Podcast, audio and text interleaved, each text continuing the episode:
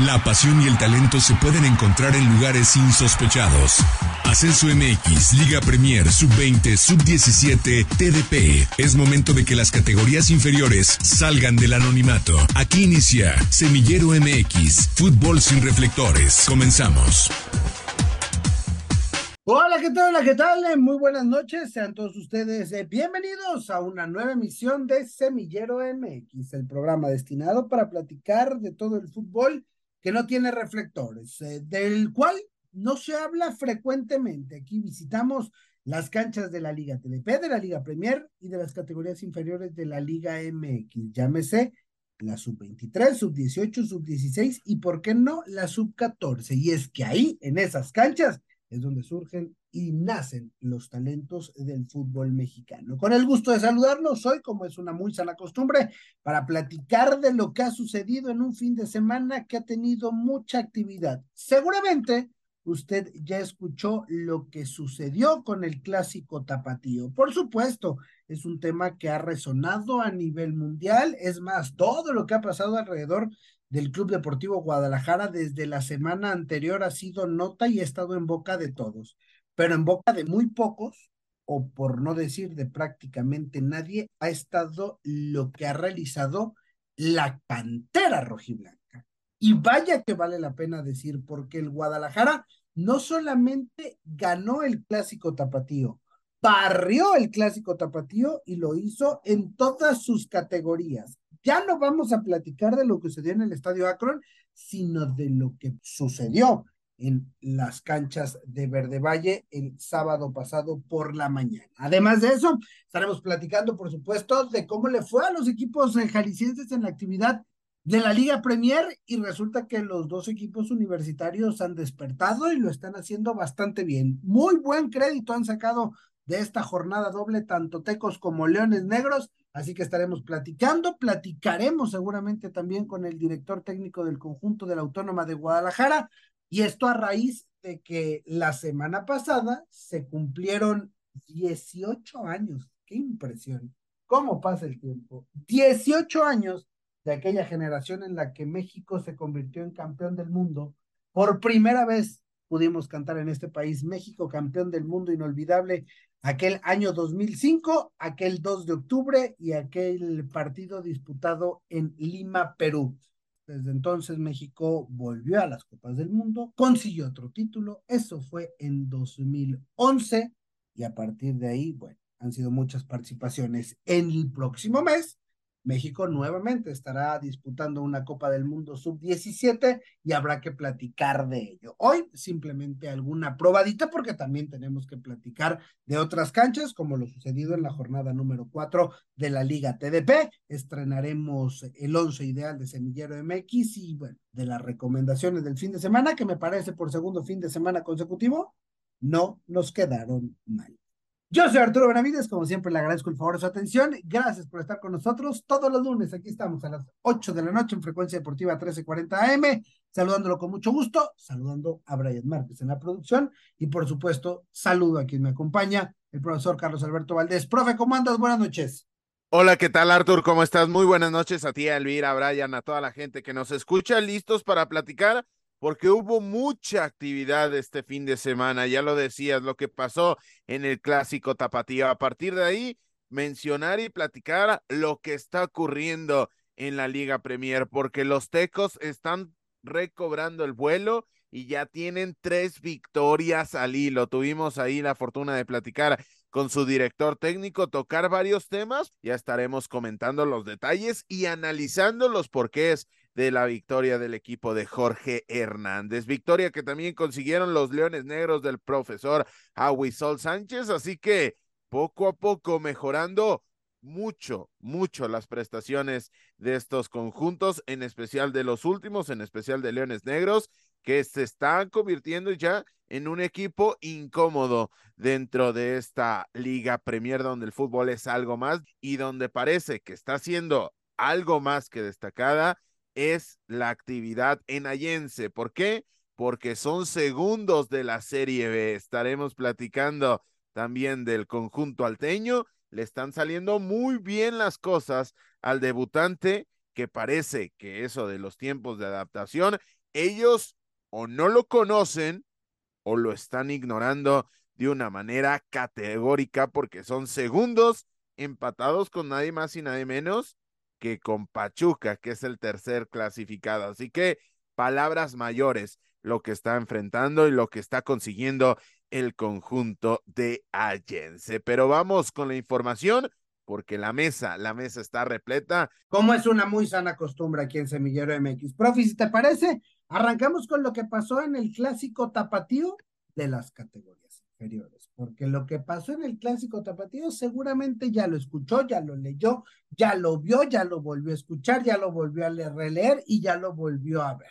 Pero lo que ha pasado abajo no es una cuestión que se platique todos los días, y yo sí tengo que destacar y tengo que levantar la voz, como en su momento, en estos mismos micrófonos, hace tres años decíamos, ¿qué tiene que hacer Jonathan Ociel Herrera para tener minutos con el equipo del Atlas cuando la recontrarreventaba?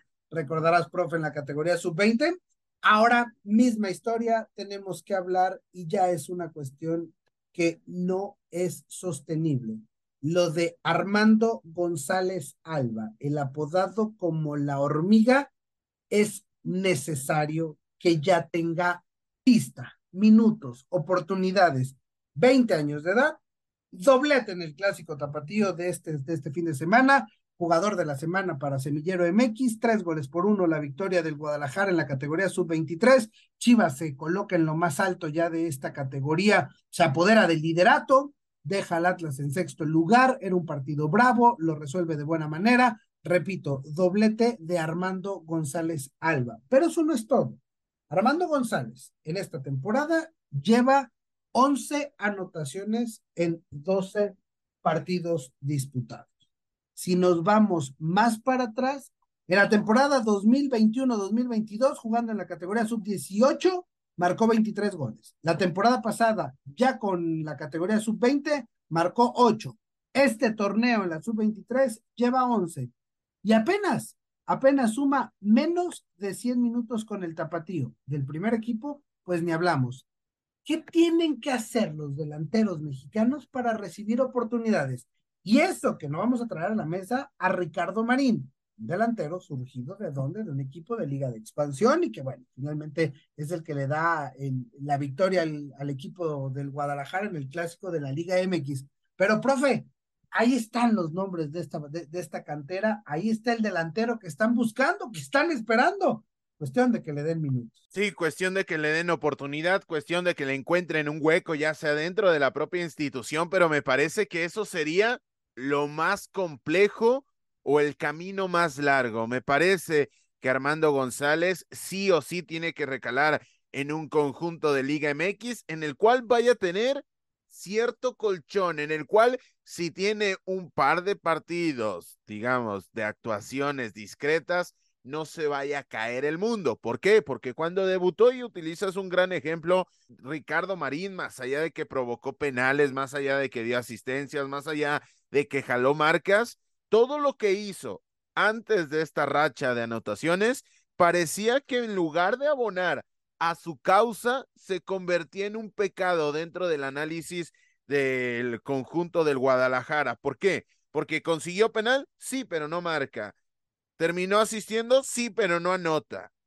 Terminó jalando marcas, sí, pero ¿qué de eso sirve? ¿De qué sirve eso? Si solamente es un jugador correloncito, un jugador que aprieta, un jugador que no, que no está para esta división. Así que esto me parece que termina siendo una sensación que se tiene que extrapolar a la carrera o un aprendizaje, mejor dicho, que se tiene que extrapolar a la carrera de Armando González. ¿Para qué? Para que las oportunidades lleguen en un contexto en el que no solamente no es que esté protegido, sino que esté arropado por otro tipo de luminarias y también un tema de paciencia, un proyecto donde haya paciencia. No me preguntes dónde, Arthur, porque eso no termina abundando en el fútbol mexicano, pero este fin de semana contribuyó con un doblete en el superlíder de esta categoría. Y ojo, ya lo decías,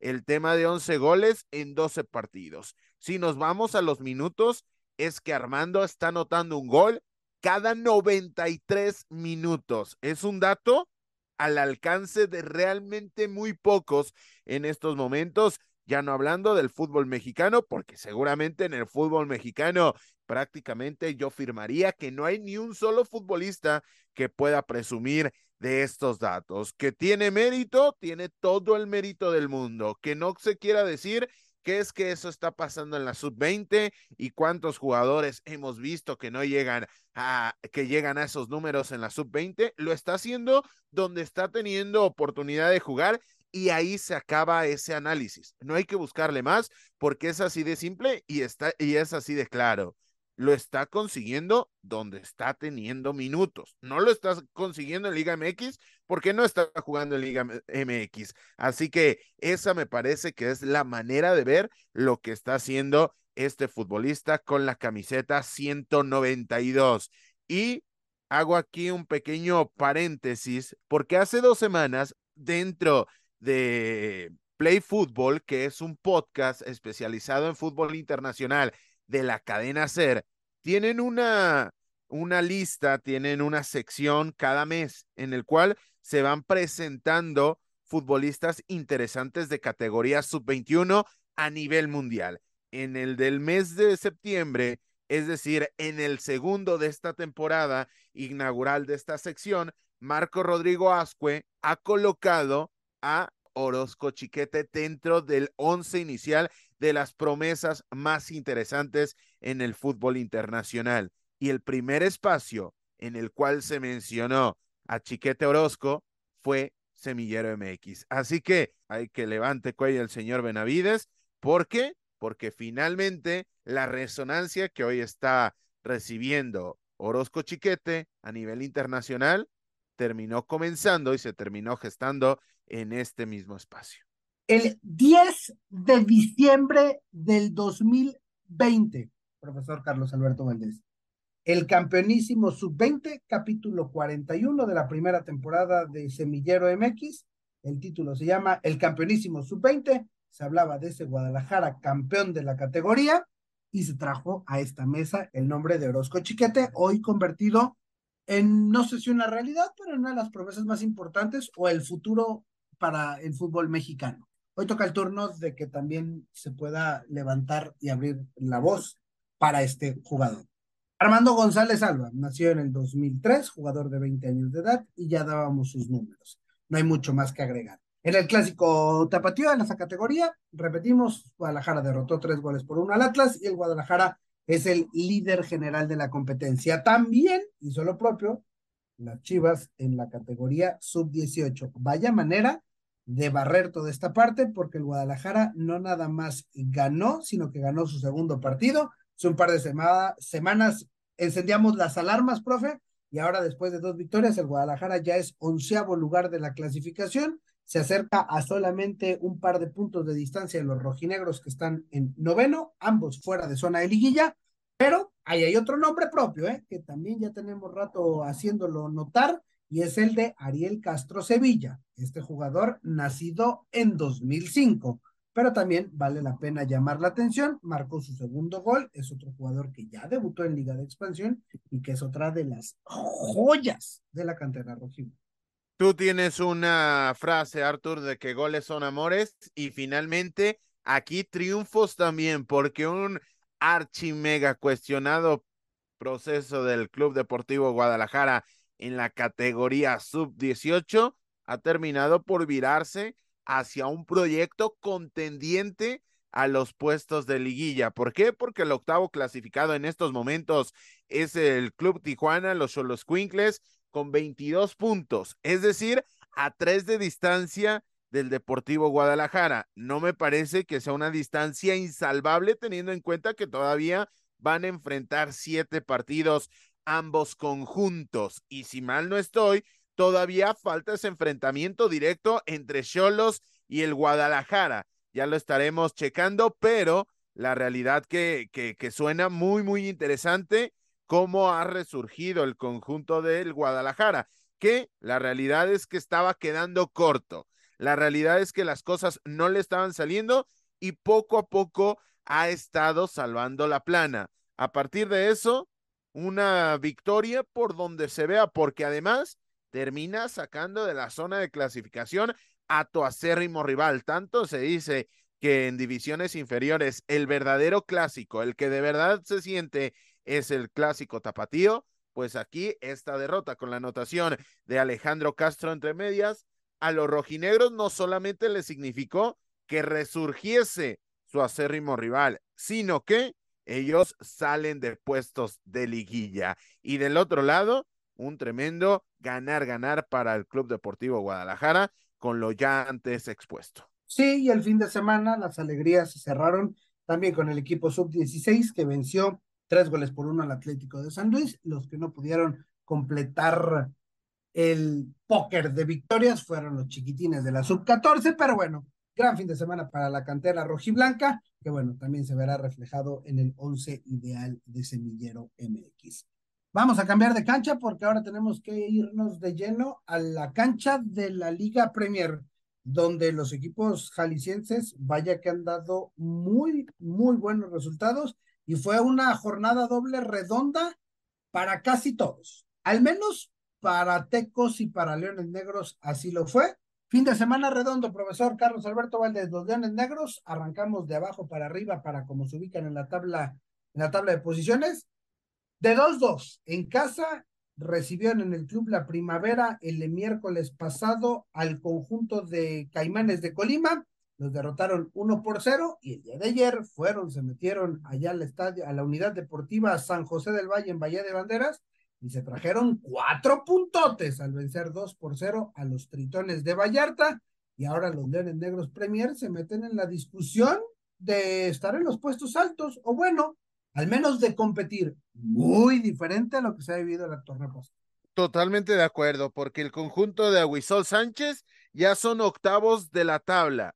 De momento, esto significaría que estarían cerca a un puesto nada más de meterse a los puestos de playoff, teniendo en cuenta que lo que se va a vivir dentro de esta división al final de la campaña va a ser muy similar a lo que vimos durante mucho tiempo en la Liga de Ascenso, la autora Liga de Ascenso. El primero clasifica, los otros tres se enfrentan en una especie de tercios de final y a partir de ahí comenzamos con unas semifinales como toda la vida. Pero hablando un poco del partido contra el conjunto de Tritones, con anotaciones de Brian Iván Godínez al minuto 68 y de Ismael Godínez, el equipo de Aguisol Sánchez terminó cosechando un importantísimo triunfo. ¿Por qué? Porque ya lo decías, es que no solamente es esta victoria, es sumar a lo que se ha venido haciendo porque le ganaron a Colima, más allá de haber perdido con Tecos, estamos hablando de que de los últimos cuatro enfrentamientos,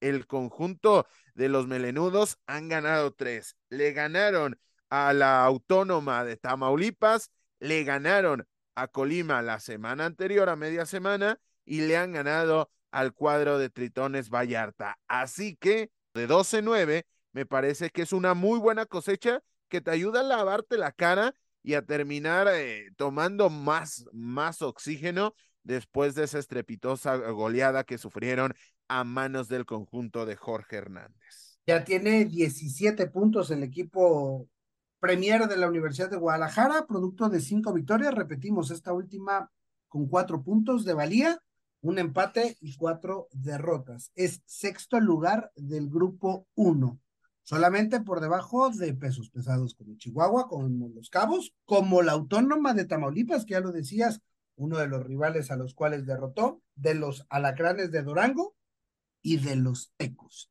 Unos Tecos que el día de ayer llegaron a seis partidos sin conocer la derrota y que también completaron una semana perfecta. Nueve de nueve golearon en el clásico universitario a Leones Negros, fueron a Fresnillo y se trajeron la victoria tres goles por dos. Y el día de ayer, profesor, te tocó relatar la visita de los Dragones de Mexicali y la victoria de los Tecos, doblete de Carlos Tolosa y Jorge Hernández, teniendo nuevamente a estos Tecos a las puertas de una competición de ahí, donde quiere estar la, institución de la Autónoma de Guadalajara en buena posición para competir. para competir, para buscar y soñar con un posible ascenso y demás. Pero bueno, primero hay que estar, hay que acercarse y hoy los Tecos también con los mismos 17 puntos son quinto lugar general. Tercer triunfo de manera consecutiva para el conjunto de la Autónoma de Guadalajara. En este caso le ganaron a Leones Negros, le ganaron al cuadro de Mineros de Fresnillo y le ganaron el día de ayer al colista Mexicali, que ojo, ojo, hay que voltear a ver los partidos de Mexicali y hay que voltear a ver la actuación que tuvieron el día de ayer en Ciudad Universitaria para darle real valor a este triunfo. ¿Por qué? Porque el equipo de Julio Naya terminó proponiendo, terminó generando, en especial en los 12, 13 primeros minutos del partido, generaron como para hacer daño sobre el arco de Alex Cruz, que tuvo una muy buena actuación, el cancerbero emplumado. A partir de ahí fue mejorando el equipo de Jorge Hernández y hay un cambio que me parece que es magistral por parte de Hernández dentro de su planteamiento, termina quitando de la zona ofensiva a Diego Trujillo, que es un futbolista con muy buena asociación, pero poco recorrido. Es decir, puedes pedirle bastante asociación con sus compañeros, que se involucre con el juego en la medida de que tengas el valor. Pero cuando no lo tienes, que estaba siendo el caso, finalmente se termina convirtiendo en una desventaja para tu esquema. Lo pone como lateral a este camiseta número 77 y proyecta a Carlos Tolosa, un lateral por izquierda que si tiene ese, ese recorrido, ese arrojo para llegar de segunda línea, esta dinámica para poder consolidarse con una buena actuación desde este apartado y ese cambio le terminó por significar nada más y nada menos que el triunfo a los de Jorge Hernández, porque después de una jugada por el costado de la derecha, balón suelto dentro del área pequeña y Carlos Tolosa llegó a cerrar la pinza para conseguir el 1 por 0. Posteriormente, Francisco Lugo termina generando una jugada por el costado de la izquierda, cruza además ese balón y se pierde la chance del dos goles por cero, pero instantes más tarde, una jugada idéntica,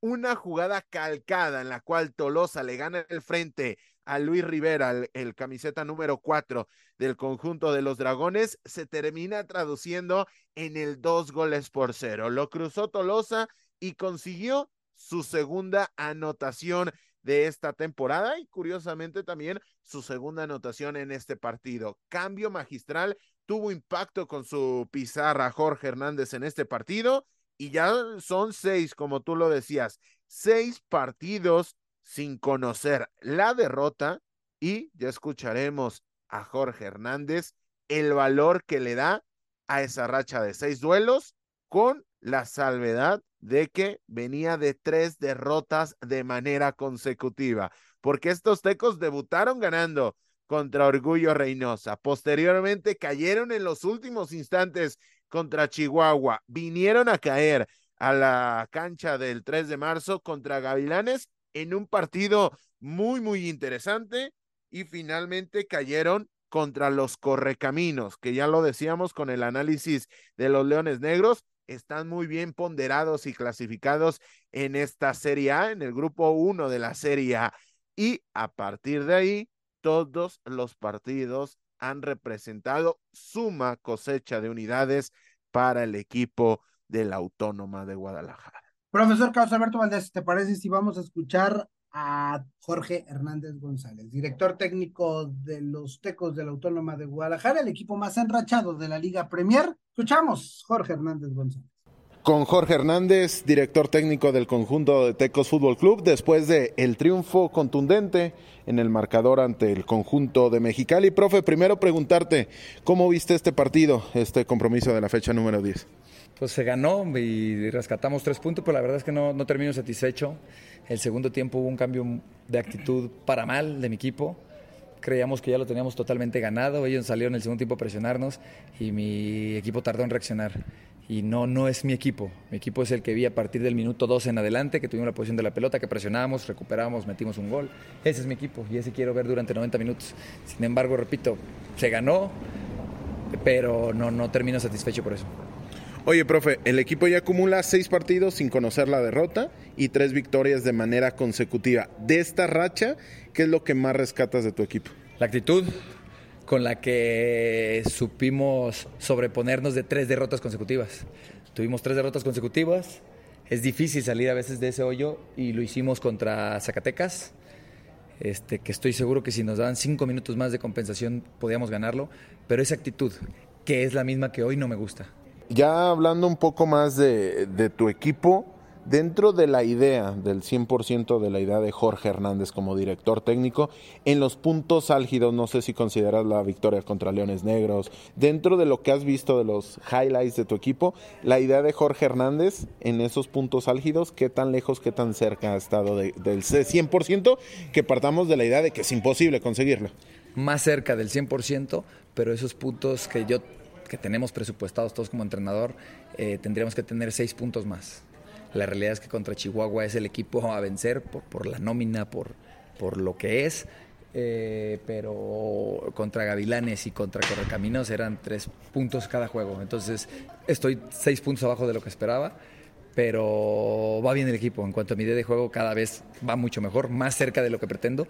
Tú lo dijiste muy bien. Es muy difícil llegar al 100% y durante 90 minutos es complicado, pero es por eso que hoy en día este partido fueron 33 minutos donde me gusta y lo demás no. Entonces necesito que mi equipo se apegue lo más posible, el más tiempo, el mayor tiempo posible a la idea de lo que pretendemos.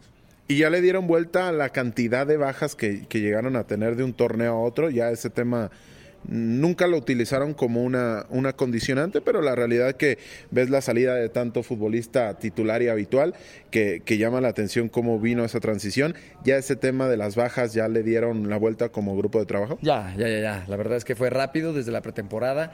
Al momento de agarrar, de, empezar los partidos, costó los primeros dos, tres juegos, yo creo, pero sí se le dio vuelta rápido, porque lo, lo, lo importante de este equipo, lo que rescato es la actitud, cómo se comportan ellos dentro del, del vestidor como equipo. Oye, profe, y en el marco de esta semana, el pasado lunes se cumplieron 18 años, lo decíamos en la transmisión, ese logro que fue en su momento el máximo logro indiscutiblemente del fútbol mexicano, ya puede votar, ya esa historia ya, ya cumplió sus 18 años. ¿Cómo se vive a posteriori este, este hecho de haber conseguido algo tan grande en su momento? Eh, feliz, feliz, cada aniversario nos, nos saludamos, nos escribimos ahí entre los compañeros, tenemos un grupo pero ya, ya es en el pasado, no podemos vivir de ello. Sin embargo, es feliz por lo que se logró en ese, ese momento y nada más sirve como motivación para poder lograr más objetivos eh, personales, pero tratar de trasladarlos a los chavos de que crean y puedan pensar que, que se puede lograr lo que uno sueña. Y curiosamente, estamos prácticamente un mes de que comience la Copa del Mundo Sub-17 de Indonesia 2023. Si tuvieras a esos futbolistas que van a representar a México frente a ti, ¿qué les dirías? ¿Qué les aconsejarías? Ya no como técnico, que como técnico podría llegar a ser muy valioso, pero sí como persona que ha vivido eso, que ha estado en esos zapatos y que ha traído una alegría tan importante. ¿Qué les diría? Les diría que los mexicanos somos unos chingones. Lo dijo bien clarito Chicharito, es la verdad. Los mexicanos, somos, los mexicanos somos unos chingones y podemos lograr lo que nos proponemos. Simplemente hay que pensarlo, visualizarlo y trabajarlo, porque no basta con solo pensar y ya llego y soy campeón del mundo. Poniendo un poquito nuestro ejemplo, eso fue. Chucho nos dijo que pensemos que somos campeones del mundo, que trabajemos como campeones del mundo y que fuéramos por lo que nos merecíamos, que era nuestra medalla, nuestro primer lugar. Entonces trataría de inculcarle lo mismo que yo aprendí, trasladárselos a los chavos. Y haciendo un símil, ya esta es la última, profe. Dentro de tu carrera jugaste Liga, Liga de Ascenso, Primera División, te tocó pasar por Sudamérica, tuviste torneos de divisiones inferiores. El nivel de la Sub-17 en una Copa del Mundo, que es el máximo de la categoría, ¿a qué se termina asemejando? A un nivel de segunda división, a un nivel sudamericano, a un, a un nivel centroamericano. Si pudieras hacer un símil de decir, ¿sabes qué? El futbolista que destaque en el sub-17 le va a alcanzar para destacar en cierta división. Más o menos tú cómo lo pondrías. Puta, yo diría que es un nivel, un nivel elite a esa edad, pero a esa edad la realidad es que todavía eres un puberto, no eres un, una persona eh, madura. Entonces, todavía falta mucho proceso por recorrer como persona y como jugador.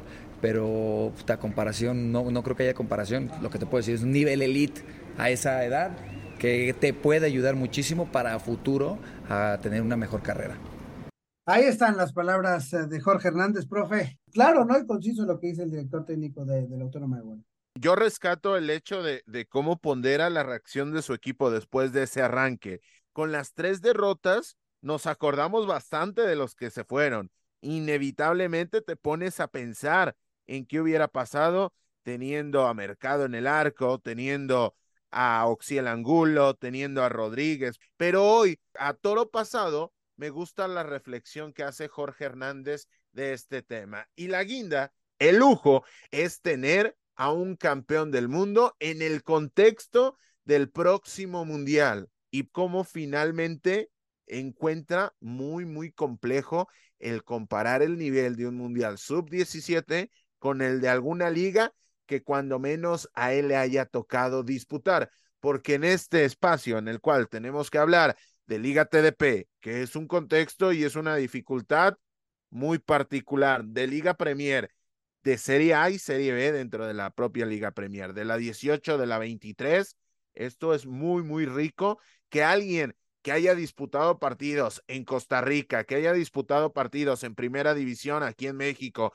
que lo haya hecho en Liga de Ascenso, que haya disputado Copas del Mundo con límite de edad, nos haga ese símil y que nos hable y se sincere y nos diga que realmente es un tema muy, muy complejo de tratar por la particularidad de la edad en la cual se lleva a cabo estas Copas del Mundo. Y hablando justamente de esa Copa del Mundo, la Copa Mundial Sub-17 en Indonesia estará arrancando exactamente dentro de un mes, a un mes, la cuenta regresiva. No sé qué espacios ya le estén diciendo de esta Copa del Mundo. México está enclavado en el grupo F. Debuta el próximo 12 de noviembre enfrentando a Alemania. Tres días después habrá que enfrentar a Venezuela y el 18 el encuentro será ante Nueva Zelanda. Así que desde ya nos vamos poniendo en modo mundialista, profesor Carlos Alberto Valdés. Hoy nos va a tocar el tiempo, hay que platicar de otras cuestiones, pero ya vamos a ir dándole acercamientos a lo que será esta Copa del Mundo. Repetimos, en Indonesia, hay que arranca dentro de un mes.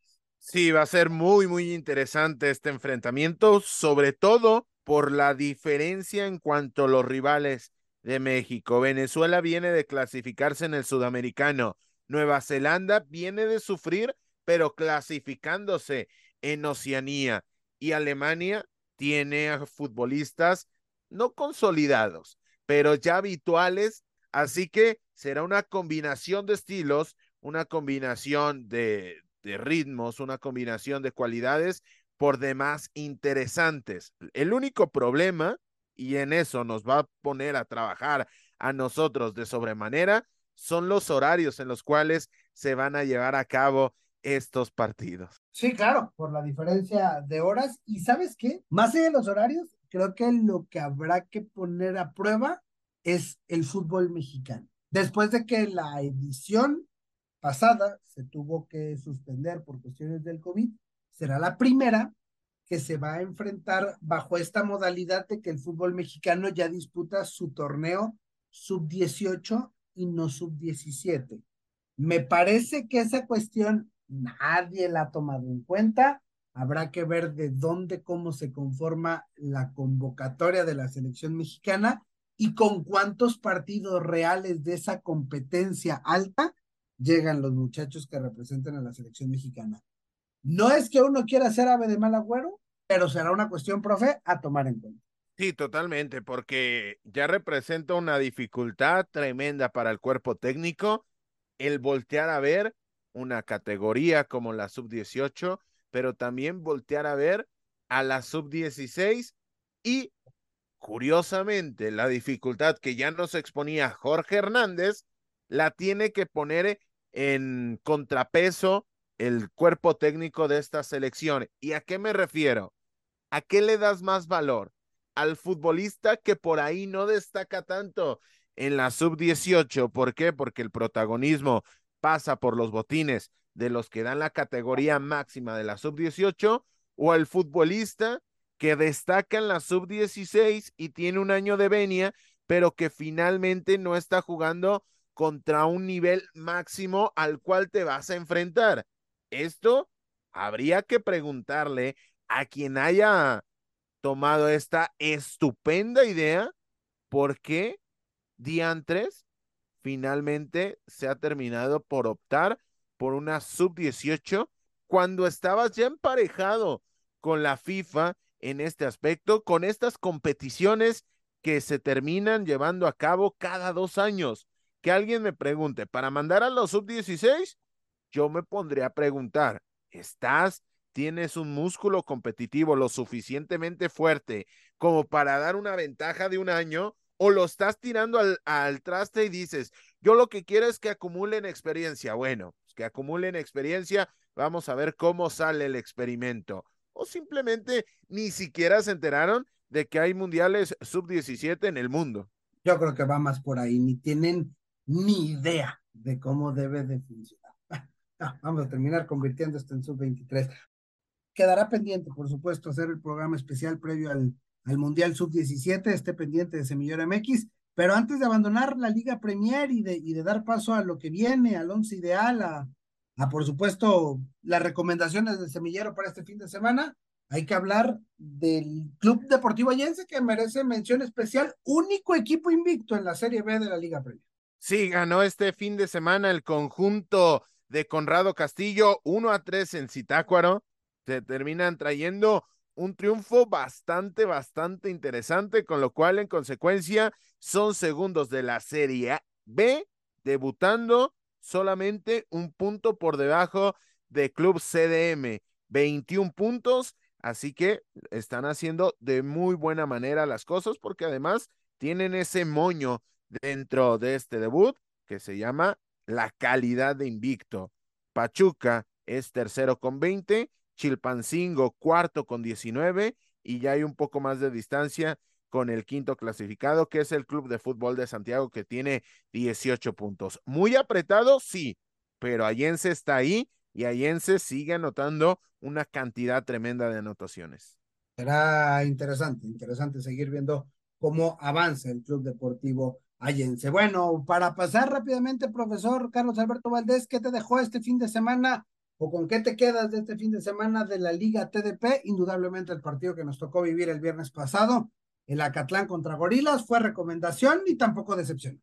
No, para nada. Terminó siendo un muy buen partido en el cual el conjunto de Damián Osorno se llevó el triunfo de una manera no cómoda, pero de, de una manera que no implicó un máximo sufrimiento por parte de la visita. Le han tomado la medida.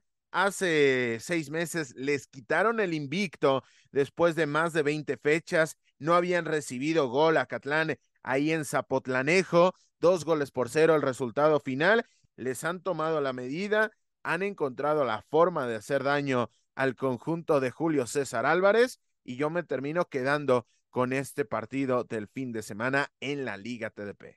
Bueno, ahí está un poquito de la actividad de, de las categorías inferiores del fútbol mexicano, profe, y si te parece, vamos con las recomendaciones de Semillero MX. Bueno, yo voy a irme por la fácil por el partido, ni tan fácil por lo que va a implicar la visita de Jorge Hernández y sus tecos al estadio Don Col. Los tecos de la Autónoma de Guadalajara visitan el próximo 14 de octubre, es decir, el próximo sábado a las 8 de la noche, horario estelar, a los Cabos United, un partido en el cual tiene muchas cuestiones alrededor, porque estarán enfrentando al director técnico que los llevó a esta instancia, Rodrigo Ruiz de Barbieri, porque estarán defendiendo su invicto y estarán haciéndolo ante el segundo lugar del grupo 1. Sábado 14 de octubre, 8 de la noche, los Tecos visitan Baja California Sur a los Cabos United, la primera recomendación de Semillero M. Yo me quedo con el partido que también atañe al cuadro emplumado, pero en este caso en la Liga TDP, porque el próximo viernes se enfrentan los tecos a Acatlán. Acatlán viene de perder en casa.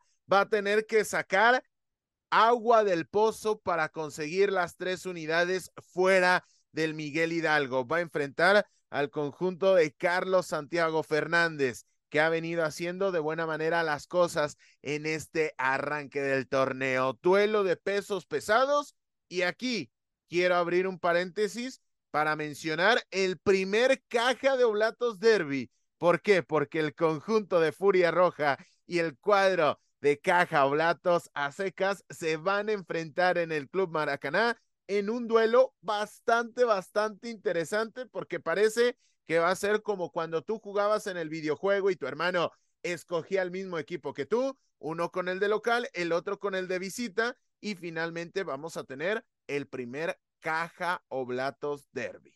Ahí están las recomendaciones de Semillero MX para esta, para esta semana. Y profe, antes de despedirnos. Sí, ahí están las redes sociales, tanto en Facebook como también en ex Twitter, como tú conozcas a esta red social de manera indistinta, arroba MX Semillero. A partir de este fin de semana lo empezamos a hacer y lo vamos a seguir replicando. Todos los partidos y quizá alguno más, si es que nos lo permiten los equipos, volteando a ver hacia las subs, todos los partidos que tengan transmisión oficial y producción de Semillero MX estarán disponibles en Twitter, en X, en estos espacios, que es muy similar a lo radiofónico, para que tú que estás del otro lado y no quieres gastar de manera excesiva datos, pero no te quieres perder ningún detalle de los partidos que llevamos en esta casa productora, lo vas a poder hacer en Twitter o en X. Y el señor Benavides, en el partido de debut de este ejercicio, terminó dando una gran sugerencia. Si tú estás en la cancha, si tú estás en el partido y quieres escuchar el relato y el análisis de Semillero MX de los partidos de los Tecos, de los partidos de Acatlán, de los partidos de Lidas Tecas, lo único que tienes que hacer es sintonizar Semillero MX, arroba MX Semillero en Twitter X para que disfrutes de estos spaces, de estos espacios y goces de la transmisión radiofónica muy al estilo Semillero MX. Pues ahí está, ahí está toda la información para que usted esté bien enterado de todo lo que hacemos aquí en este proyecto deportivo llamado Semillero MX. Hoy se nos ha acabado el tiempo. Profesor Carlos Alberto Valdés, gracias. Gracias, Artur. La próxima semana con más y mejor. Así es, así es. Por lo pronto pasa una extraordinaria semana. Esto fue Semillero MX. Gracias por acompañarnos. La próxima semana regresamos para seguir conduciendo el balón por las canchas de las divisiones inferiores del fútbol mexicano, aquí en Semillero MX.